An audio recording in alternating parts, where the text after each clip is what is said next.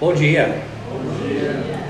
Um prazer estar aqui com vocês hoje. Que bênção, né? Eu sinto a presença de Deus e realmente ouvindo tudo que Deus está fazendo aqui com vocês, nas suas vidas, eu sou honrado, muito honrado estar aqui. Tive o privilégio de estar ontem com o Anderson, Stephanie, John e Lul, passamos a tarde juntos conversando, né, tendo comunhão e, uh, e foi maravilhoso.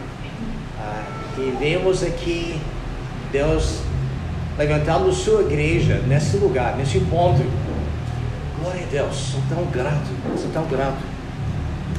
Trago saudações da minha igreja, Covenant of Grace, a igreja da aliança, chamaria. Uh, na, na sexta-feira agora, tivemos lá um, uma reunião de oração e oraram por vocês, pela igreja da cruz, também outros nossos amigos aqui da, do Brasil.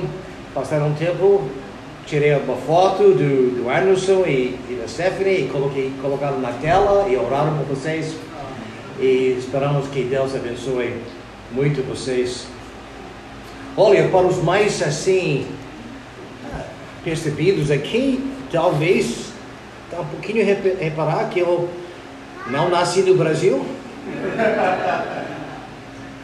a, a, português não é minha língua primeira e um, às vezes dizem, oh, você fala muito bem o português. obrigado. Eu falo também, até às vezes crio palavras, né?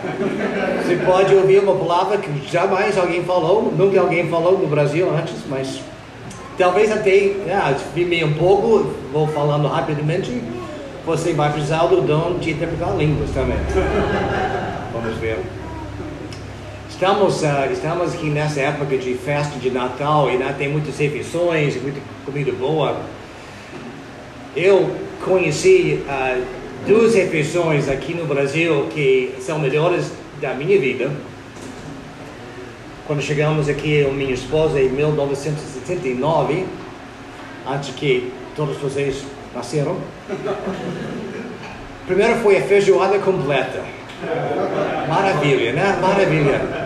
Olha, eu, no ano passado viemos e, e chegamos numa quinta-feira e no sábado fomos ao restaurante e pedimos uma feijoada completa. E ao provar, eu falei, ó, agora eu cheguei no Brasil. Agora eu estou no Brasil. E claro, outro é a churrascaria Rodízio. Olha, isso não existe em nenhum lugar. Agora existe no mundo inteiro agora porque estão espalhados restaurantes, mas é coisa brasileira. Bom demais. São refeições pesadas, né? refeições que você tem que se cuidar. E uh, eu espero que, eu acho que depois, talvez hoje, essa mensagem seja uma refeição daquelas. Salmo 34, 8 diz: Provém e vejo que o Senhor é bom, bem-aventurado é quem nele se refugia. E vamos sondar nessa estação de Natal e nos alimentar nas maravilhas da encarnação. Okay? Da encarnação de Jesus. Por favor, abra suas Bíblias para o livro de Hebreus, capítulo 1. E vamos ler 1 e 2, os dois capítulos inteiros, daqui um pouquinho. A encarnação de Jesus é considerada a maior, o maior milagre e fonte de todos os outros milagres. A realidade de Deus tornando-se homem confunde a imaginação, escapa completamente à compreensão e é recebida apenas por revelação divina. Sem a encarnação não há possibilidade de salvação. Sem uma fé firme na realidade da encarnação, não há estabilidade, não há confiança na vida cristã. Ao longo dos séculos, os homens lutaram para colocar essa maravilha em palavras. Ele era uma suas palavras daqui um pouquinho, não tanto para dessecá-los ou mesmo até entendê-los totalmente, mas sim para nos maravilharmos com elas. Você tem alguns exemplos aqui, eu creio, talvez tenho na, no aplicativo, aplicativo uh, que mandaram hoje de manhã. São, são várias citações. Uma aqui, uma dessas, que veio da Agostinho de Hipona. Ele disse o seguinte: Nosso Senhor tomou um corpo semelhante ao nosso e viveu como homem para que aqueles que se recusaram a reconhecê-lo em sua superintendência e regência de todo o universo pudessem vir a reconhecer pelas obras que ele fez aqui no corpo que o que habita neste corpo era a palavra de Deus. E também ele disse: aquele por quem todas as coisas foram feitas, foi feito, foi feito uma de todas as coisas. O filho de Deus, o filho de Deus pelo Pai, sem mãe, tornou-se o filho do homem por uma mãe sem um pai. A palavra de Deus, antes de todos os tempos, tornou-se carne no tempo designado. O Criador do Sol foi feito sob o Sol. Aquele que, se, que enche o mundo jaz numa manjedoura, grande na forma de Deus, mas pequenino na forma de servo. Isso foi de tal maneira que nem sua grandeza foi diminuída por sua pequenez, nem sua pequenez foi superada por sua grandeza. Maravilha. Também o C.S. Lewis falou isso. O único povo escolhido de toda a terra, esse povo foi expurgado e provado repetidas vezes. Alguns se, se perdem no deserto antes de chegarem à Palestina, alguns ficam na Babilônia, alguns tornando-se indiferentes. O negócio todo se estreita e se estreita até que finalmente se reduz a um pequeno ponto, pequeno ponto, pequena como a ponta de uma lança. Uma garota judia em suas orações. É nessa pontinha que toda a natureza humana se estreita antes da encarnação acontecer.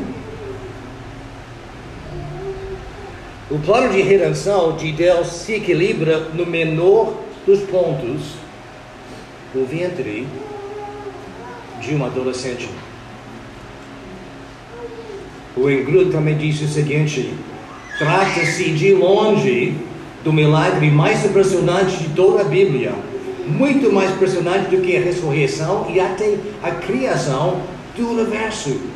O fato de o Filho de Deus infinito, onipresente e eterno tornar-se homem e unir-se para sempre com uma natureza humana, de modo que o Deus infinito se tornasse uma só pessoa com o homem finito, permanecerá pela eternidade como o mais profundo milagre e o mais profundo mistério de todo o universo.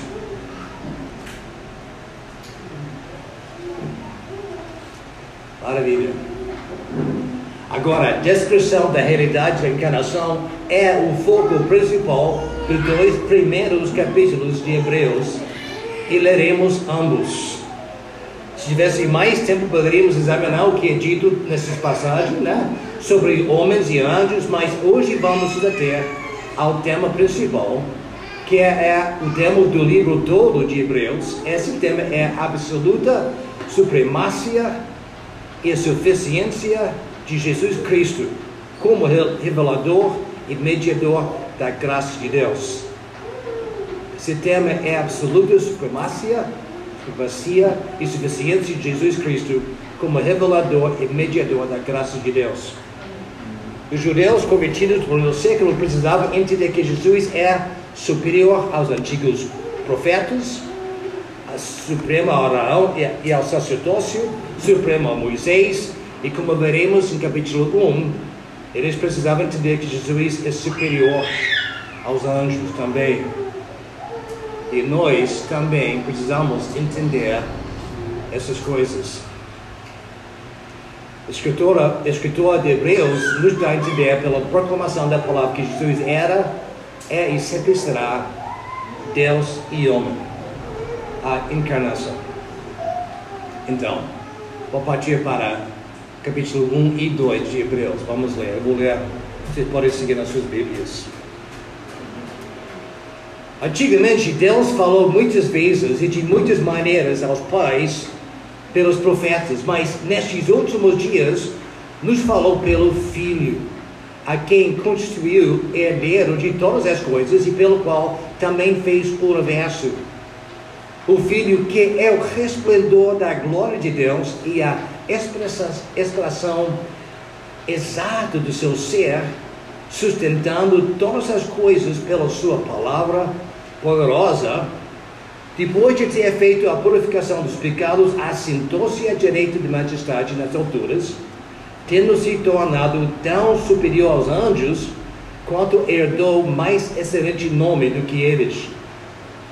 Pois, a qual dos anjos Deus em algum momento disse: Você é meu filho, hoje eu gerei você? E outra vez, eu lhe serei pai, e ele me será filho. E novamente, ao introduzir o primogênito do mundo, diz: E todos os anjos de Deus o adorem. Ainda, quanto aos anjos, diz: Aqueles que, aquele que são a seus anjos faz ventos e seus ministros labaredos de fogo. Mas, a respeito do filho, diz: O trono do Deus é para todos sempre. Certo de justiça e certo o teu reino. Abate a justiça e odiar a iniquidade. Por isso, Deus, o teu Deus, te ungiu com olhos de alegria como nenhum dos teus companheiros. Diz ainda: No princípio, Senhor, lançastes os fundamentos da terra, e os céus são obras das tuas mãos. Eles perecerão, mas tu permaneces Todos eles envelhecerão como veste, como manto, tu enrolarás, e como roupa serão igualmente mudados. Tu, porém, és o mesmo, e teus anos jamais terão fim. Ora, a qual dos anjos Deus em algum momento disse: Senta-se à minha direita, até que eu ponha seus inimigos por estrado dos seus pés. Não são todos eles espíritos ministradores enviados para serviço a favor dos que hão de herdar a salvação? Capítulo 2. Importante que ele disse aqui. Por essa razão, importa que nos apeguemos com mais firmeza às verdades ouvidas, para que delas jamais nos desviemos. Porque se a palavra falada por meio de anjos se tornou firme, e a toda transgressão ou desobediência recebeu justo castigo, como escaparemos nós? Se não levarmos a sério tão grande salvação, esta tendo sido anunciada inicialmente pelo Senhor, depois nos foi confirmada pelos que a ouviram. Também Deus testemunhou juntamente com eles por meio de sinais, prodígios, vários milagres e a distribuição do Espírito Santo segundo a sua vontade. Pois não foi anjos que Deus sujeitou o mundo que há de vir, sobre o qual estamos falando. Pelo contrário, alguém em certo lugar deu testemunho que o homem que dele te lembres, ou o filho do homem que o visites existiu por um pouco menor do que os anjos, e de glória e honra o coroastes, todas as coisas sujeitaste debaixo dos pés. Ora, ao lhe sujeitar todas as coisas, nada deixou fora o seu domínio. Neste momento, porém, aquele que por um pouco foi feito menor do que os anjos, Jesus, que por causa do seu sofrimento da morte, foi coroado de glória, de honra, para que pela graça de Deus provasse a morte por todos. Porque convinho que Deus, por causa de quem e por meio de quem todas as coisas existem, conduzindo muitos filhos à glória, aperfeiçoasse por meio de sofrimentos o autor da salvação deles. Pois, tanto que santifica, como os que são santificados, todos vêm de um só. É por isso que Jesus não se vergonha de chamá-los de irmãos, dizendo: A meus irmãos declararei o teu nome. No meio da congregação eu te louvarei. E outra vez, eu porei nele a minha confiança, e ainda, eis aqui estou eu e os filhos que Deus me deu. Visto, pois, que os filhos têm participação comum de carne e sangue, também Jesus, igualmente, participou dessas coisas. Para quê? Por sua morte. Destruísse aquele que tem o poder da morte, a saber, o diabo, e livrasse todos os que, pelo favor da morte, estavam sujeitos à escravidão por toda a vida. Pois, evidentemente, não socorre anjos, mas socorre a descendência de Abraão. Por isso mesmo era necessário que em todas as coisas ele se tornasse semelhante aos irmãos, para ser misericordioso e fiel sumo sacerdote nas coisas referentes a Deus e para fazer propiciação pelos pecados do povo. Pois, naquilo que ele mesmo sofreu, quando foi tentado, é poderoso para socorrer os que são tentados. Amém. O céu e a terra perecerão, mas a voz de Deus permanece para sempre. Amém. Oremos. Ó oh, Pai, Tu sabes minhas fraquezas Pai, dependemos de Ti. Me dá força, Pai, para pregar. E ainda mais, Pai, a iluminação do Espírito Santo para todos, todos crer e obedecer. Em nome de Jesus. Amém.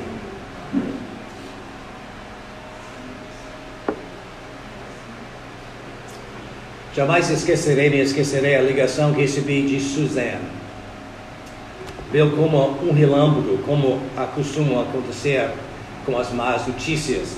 Suzana era uma gerente que eu supervisionava numa empresa que eu trabalhava antigamente. Suzana ligou para me contar que seu pai, que era um bom nadador, havia sido levado para o alto mar durante as férias e se afogou. Que tragédia cruel. Ele estava em um lugar de alegria, conforto, férias na praia.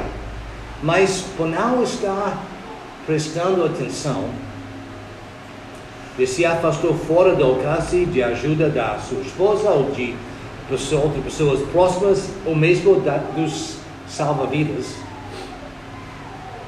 O escritor de Hebreus nos diz para prestar muita atenção à nossa salvação, para que dele, dela, jamais nos desviemos. Ou melhor, talvez, que não nos deslizemos, ou melhor ainda, para que não fiquemos à deriva da correnteza da descrença. Os marinheiros sabem o perigo para um navio que, despercebido, fica desatracado, não é? Frequentemente, na, nos livros do Novo Testamento, eles são repletos de coisas que devemos ou não devemos fazer, mandamentos, né? Portanto, é realmente notável que em dois capítulos inteiros da Bíblia haja apenas um mandamento que lemos hoje. Capítulo 2, versículo 1. Por essa razão, importa que nos apeguemos com mais firmeza às verdades subidas, para que delas jamais nos desviemos. Mandamento aqui pode ser traduzido usando termos náuticos, como não fiquemos à deriva, né? Isso é a linguagem de pilotar um navio. Marque bem sua direção para que não se desvie. O alerta para não negligenciarmos tão grande salvação.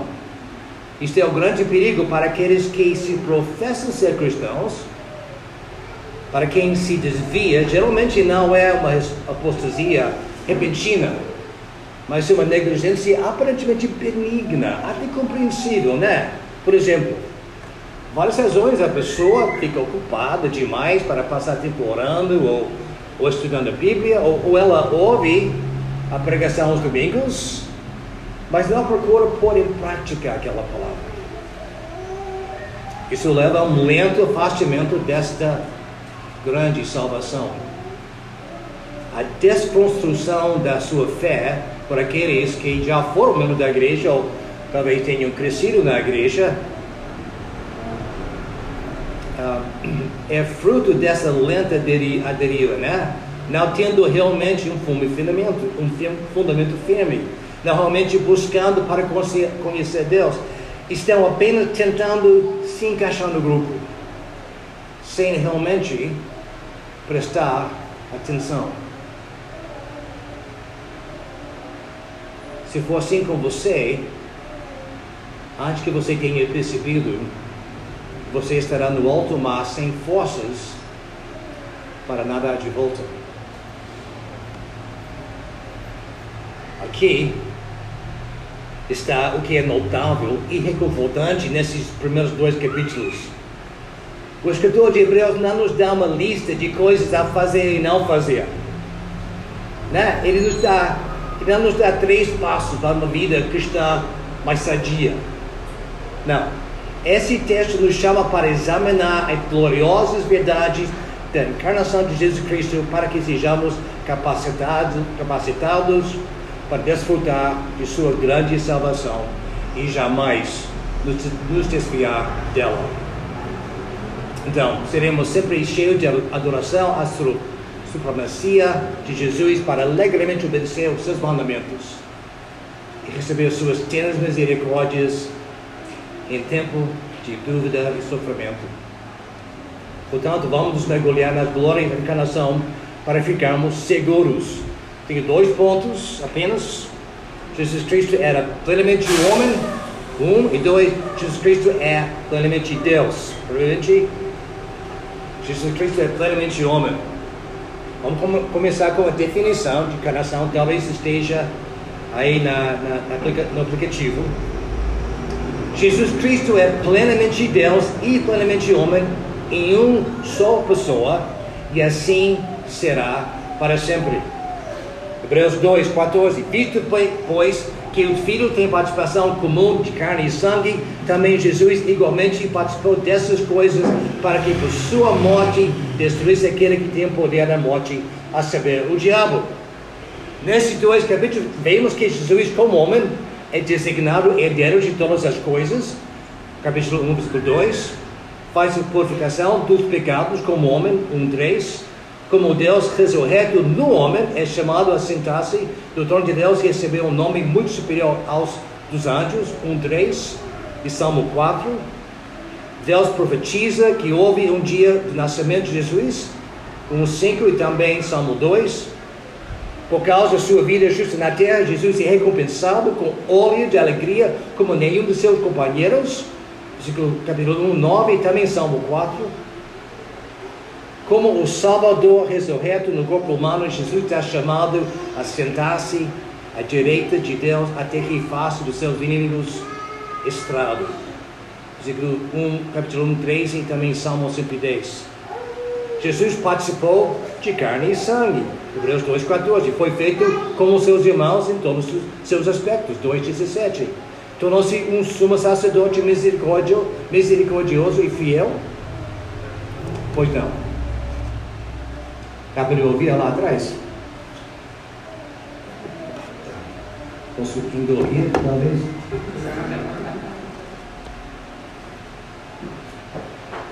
E também sofreu a tentação. 2,18.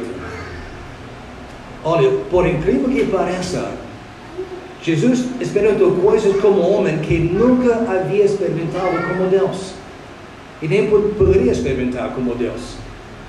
Jesus tinha uma mente humana. Lucas 2, 52 diz que ele crescia em sabedoria. Jesus tinha alma e emoções humanas. Na noite de sua crucificação, Jesus disse: A minha alma está profundamente triste, numa tristeza mortal. Jesus implorou os discípulos que ficassem com ele. Mateus 26, 38, Jesus maravilhou-se com a fé do centurião. Jesus chorou de fúria diante do horror da morte quando estava prestes a ressuscitar o Lázaro. Jesus ficou surpreso. Mateus 8, 8 10. Jesus orou com um coração cheio de emoções, pois em 7 disse: Jesus, nos dias da sua carne, ofereceu orações e súplicas com grande clamor e lágrimas, aquele que o podia livrar da morte e foi ouvido por causa da sua reverência. Jesus e, e sua alma humana teve que amadurecer. Hebreus 5,8 diz: Embora fosse filho, aprendeu obediência pelas coisas que sofreu. Jesus, como homem, entende todas as suas tentações e sofrimentos. No momento, momento de grande aflição e sofrimento, podemos às vezes questionar, questionar Deus. Será que o Senhor está vendo? Será que o Senhor não saiba como estou sofrendo aqui? Sim, Ele sabe. Ele não só sabe, Ele sente teu sofrimento também. Ele não está longe de você. Ele está ao teu lado. Jesus é nosso Deus soberano e sofredor. E porque Jesus se encarnou para se tornar nosso Deus sofredor, Ele é também nosso Deus salvador. Jesus não só tinha um corpo humano, mas também nasceu de uma virgem. Mateus 1,18 diz o seguinte: o nascimento de Jesus Cristo foi assim. Maria, sua mãe, estava comprometida por casar com José, mas antes de se unirem, ela se achou grávida pelo Espírito Santo.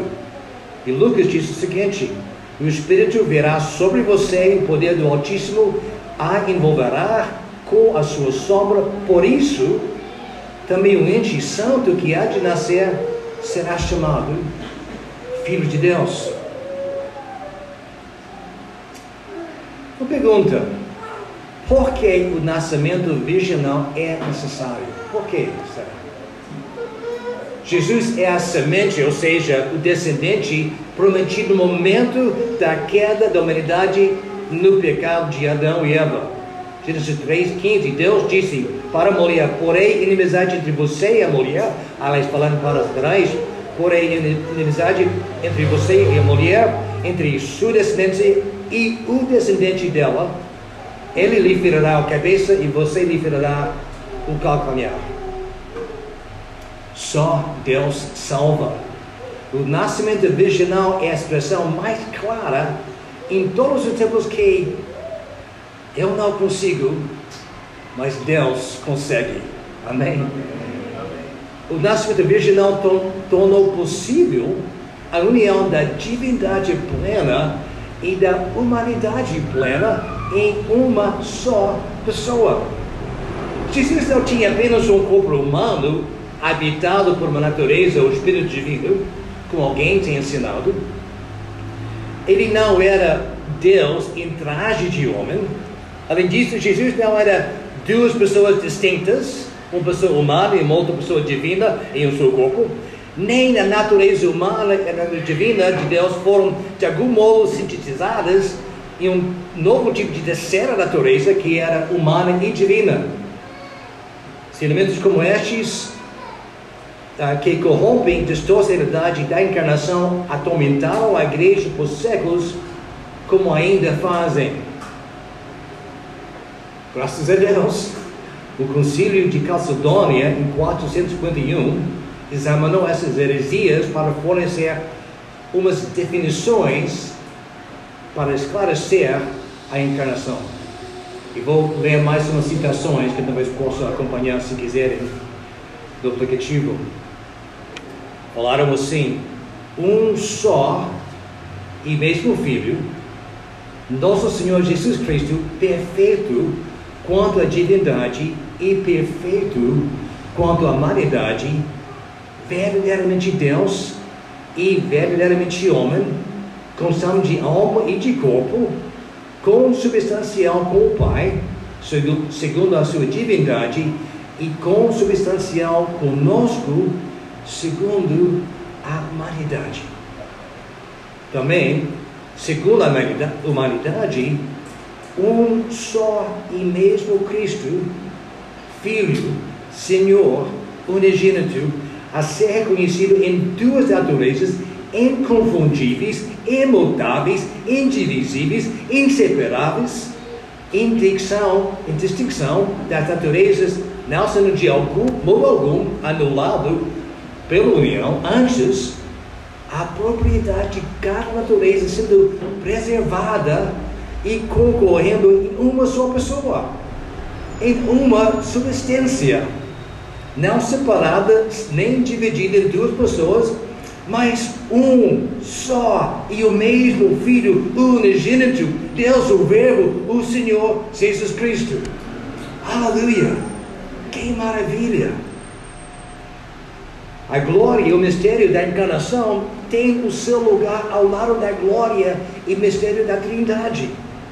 Não é de admirar que os anjos adorassem o bebê deitado em uma manjedoura. Não é à toa que as próprias estrelas se alinharam para anunciar o nascimento de Cristo. Não é de admirar que todo o Antigo Testamento se esforce para proclamar e entender a encarnação e todo o Novo Testamento grita o louvor da encarnação de Jesus. Todas as velhas lendas e mitos de todos os tempos tatearam na escuridão para encontrar essa verdade oculta, essa esperança universal, esse desejo ardente na alma humana que Deus se desse a conhecer. Deus se tornou o homem.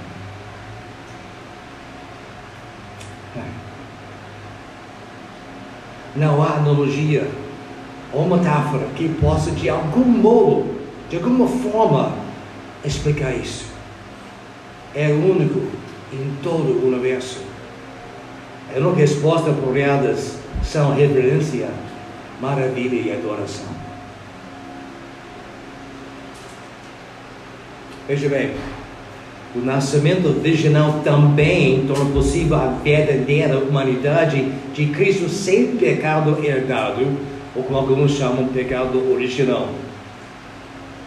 Agora, Adão, primeiro Adão, né? É o chefe federal de toda a humanidade.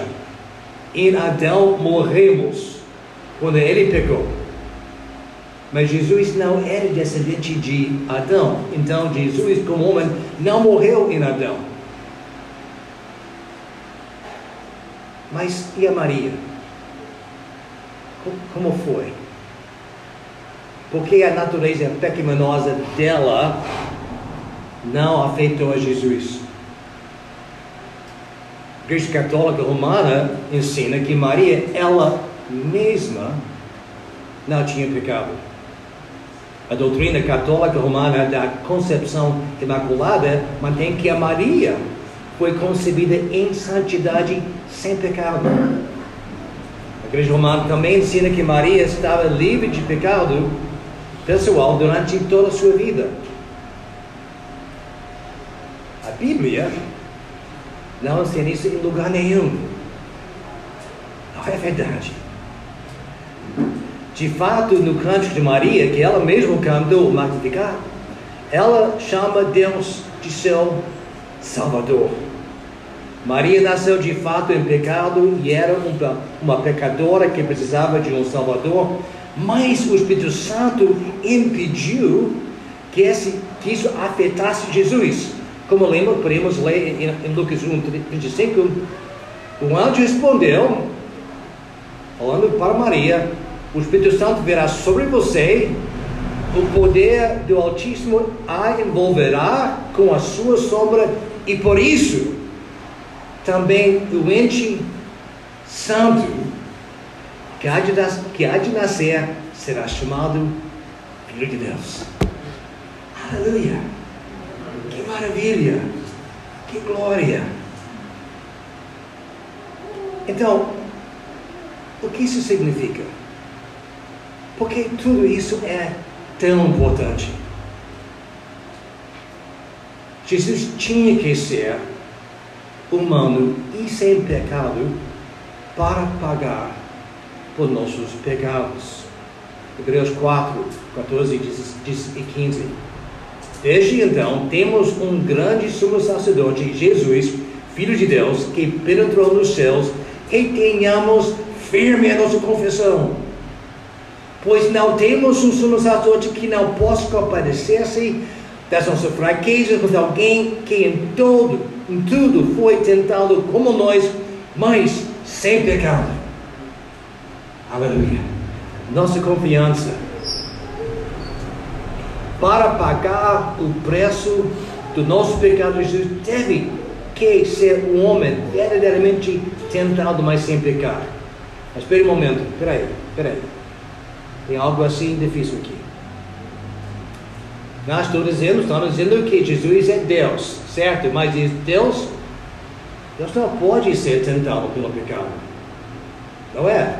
O livro de Tiago diz o seguinte: ninguém ao ser tentado diga estou sendo tentado por Deus, porque Deus não pode ser tentado pelo mal. Ele mesmo a ninguém tenta. Ué, qual é? Jesus é Deus ou não é? É. Ele foi tentado? Foi. Mas como? Aqui está a maravilha de Jesus ser plenamente homem e plenamente Deus. A natureza humana de Jesus poderia ser tentado, tentada, mas sua natureza divina não. Quando Jesus jejuou 40 dias no deserto, Satanás o tentou para transformar pedra em pão. Embora a natureza humana de Jesus, em sua fraqueza e fome, fosse verdadeiramente tentada, Jesus se recusou a usar sua natureza divina para satisfazer a fome. Mais uma citação do Stephen Wellman. Maravilha. Através de séculos de debate, o testemunho consistente da igreja é que Cristo tem duas vontades. Uma vontade divina, de acordo com sua natureza divina, e uma vontade humana, de acordo com sua natureza humana. Negar que Cristo tem uma vontade distintamente humana e capacidade de escolher como homem, de acordo com ela, põe em perigo a plena humanidade de Cristo. De fato, todo o reino da Escritura requer um filho obediente que obedeça ativamente como homem e, como tal, uma cristologia bíblica exige que o filho deseje como Deus e também como homem. Que maravilha! Somente como homem Deus poderia ser tentado. Jesus só experimentou a tentação quando se tornou homem, mas vem cá. Será que Jesus poderia realmente ter escolhido a pecar? Ele foi tentado, né? O Dr. Wayne Gruden fala assim, explica da seguinte maneira. Jesus recusou-se recusou a recorrer à sua natureza divina para tornar a obediência mais fácil para ele. De modo semelhante, parece certo concluir que Jesus enfrentou cada tentação ao pecado não como seu poder divino, mas somente na força de sua natureza humana. Embora, é claro, que não fosse somente porque Deus, porque Jesus, ao exercer o tipo de fé que os homens devem exercer, estava dependendo perfeitamente de Deus, Pai e o Espírito Santo em todos os momentos. A força moral de sua natureza divina estava ali como um tipo de barreira que em todo caso o impediria, de pecar. E por consequência, consequência, podemos dizer que ele não podia pecar. Mas ele não podia fiar-se na força da sua natureza divina para enfrentar tentações com maior facilidade. Ele se recusa em transformar pedras em pão no início do seu ministério. É uma clara indicação disso. Por que tudo isso é importante para nós? Por causa da humanidade de, humanidade de Jesus, podemos receber ajuda e libertação quando nós estamos sendo tentados. Olha, mesmo assim, às vezes é difícil. Então, façam ficar desanimados, aflitos e duvidosos, né? Quanto mais quando vemos a santidade de Deus, tanto mais estamos cientes do nosso pecado. Aqueles padrões miseráveis, repetidos e ultrajantes de pecado e incredulidade que vemos em nossas vidas, de novo e de novo. E não apenas nosso pecado que pesa, né? Outro, outros, até mesmo cristãos, pecam contra nós. De novo, e de novo, e de novo. Nesses momentos que nos, temos que nos lembrar de Hebreus 2, 8 e 9. Neste momento, queridos, nessa vida que temos hoje em dia, ainda não vemos todas as coisas a ele sujeitas. Vemos, porém, aquele que por um pouco foi feito menor que os anjos, Jesus. Por causa do seu sofrimento da morte, foi coroado de glória e de honra para que, pela graça de Deus, provasse a morte por todos. Que conforto! Você está desanimado com seu pecado? Você está decepcionado com os pecados das pessoas ao seu redor? Olhe para Jesus. Olhe para aquele que pagou o preço total por seu pecado. Olhe para Jesus pelo que, pelo que veio por você, que veio por você, que te ama e que te perdoa. Olhe para Jesus, porque ele foi totalmente tentado em todos os sentidos e morreu como homem por teus pecados. Você receberá ajuda e libertação quando for tentado.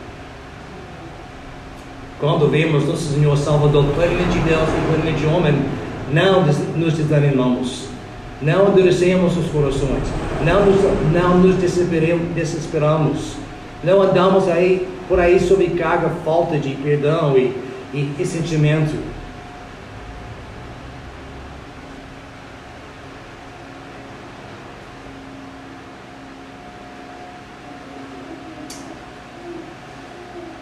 Pode ser que hoje haja alguém aqui entre nós que ainda não conhece Jesus.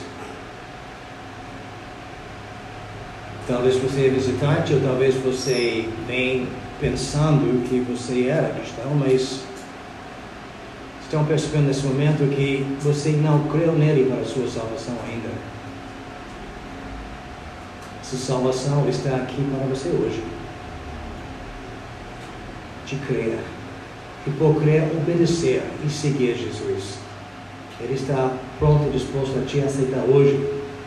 Se quiser, podemos conversar depois a respeito com o pastor aqui. Que Jesus salva. Jesus é plenamente homem.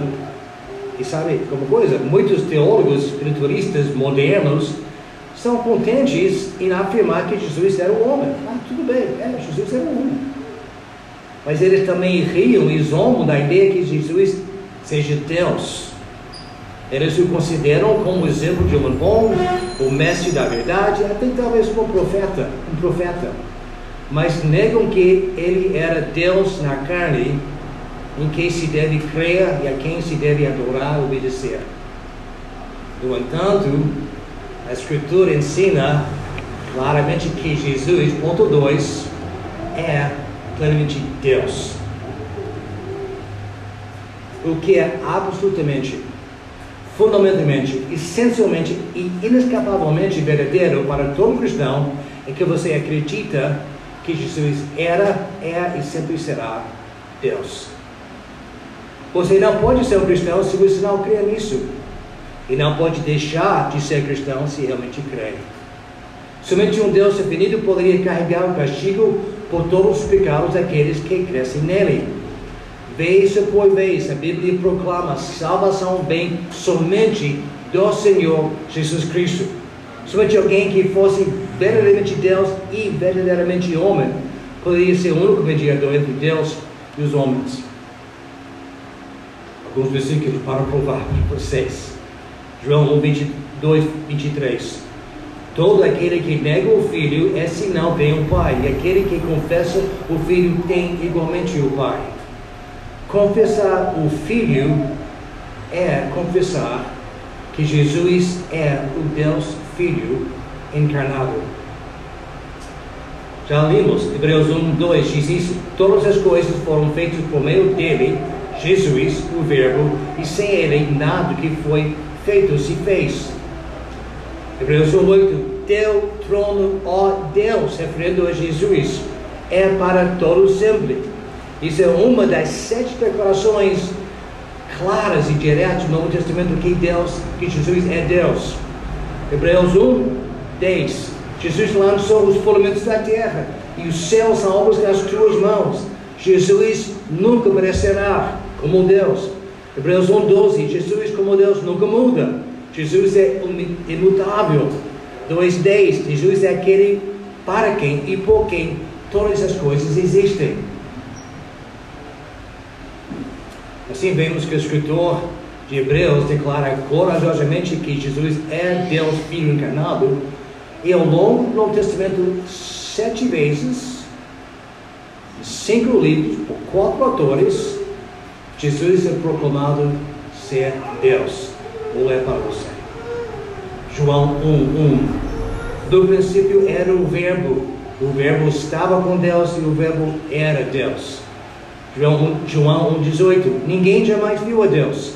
O único Deus que está ao lado do Pai, Ele o deu a conhecer.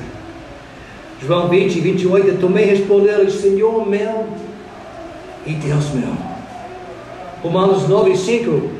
E eles pertencem aos os patriarcas e da raça de, deles, segundo a carne, é o Cristo, que é Deus sobre todos, bendito para sempre. Amém. Tito 2,13, aguardando a nossa bem-aventurada esperança, o apressamento da glória do nosso grande Deus e Salvador, Jesus Cristo. Segundo Pedro 1, Simão Pedro, servo e apóstolo de Jesus Cristo, aos que alcançaram fé igual a nossa pela justiça de nosso Deus e Salvador, Jesus Cristo. Olha, todos os raios das observações do Papai Noel, da árvore de Natal, até dos presentes, empalidecem diante das verdades radiantes da encarnação. Hoje, esse Natal, diante hoje, hoje e neste Natal, diante da natureza humana e divina do nosso Senhor e Salvador Jesus Cristo, somente podemos proclamar: Eis o nosso Deus, no trono reinar, vinde e adoremos, eis o nosso Rei, incomparável é, vinde e adoremos. Vamos orar.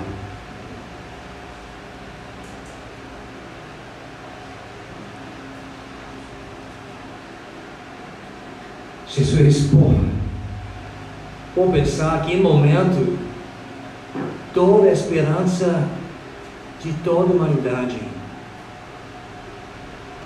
se achou no ventre de uma adolescente.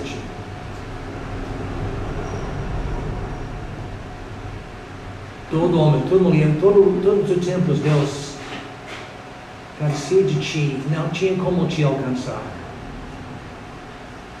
Tu viestes a nós de forma milagrosa. E Pai, te adoramos. Porque essa verdade, que possamos nos apegar cada vez mais, maravilhados da Sua natureza divina e humana, para jamais nos desviar. Para que, Jesus, que possamos essa, essa estação de Natal e sempre te adorar com todos os corações. Em nome de Jesus. Amém. Amém.